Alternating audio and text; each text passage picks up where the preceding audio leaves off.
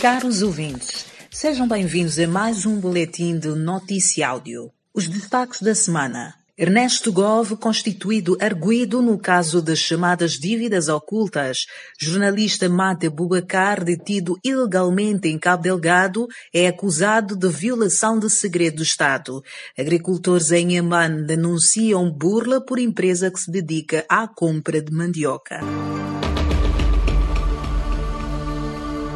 Os desenvolvimentos. O ex-governador do Banco de Moçambique, Ernesto Gouveia Gove, foi constituído arguído pela Procuradoria-Geral da República no âmbito das chamadas dívidas ocultas, tendo sido ouvido na passada sexta-feira.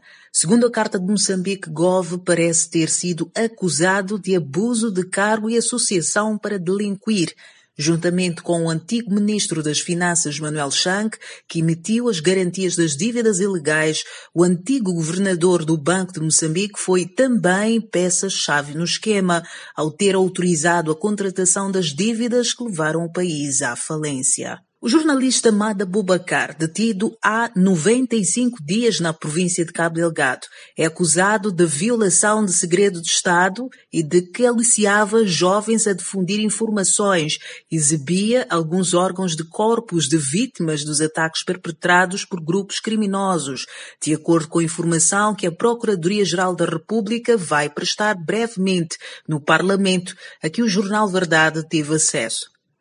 A nota indica ainda que o jornalista foi surpreendido a tirar fotografias às forças de defesa e segurança de Moçambique sem autorização, com o objetivo de publicá-las em uma conta fictícia de uma rede social.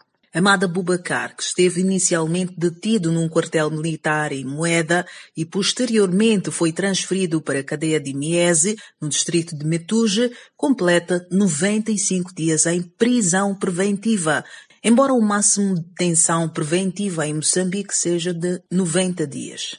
Agricultores do distrito de Inharime, na província de Inhambane, denunciam uma suposta burla feita por uma empresa que compra mandioca para fabricar cerveja.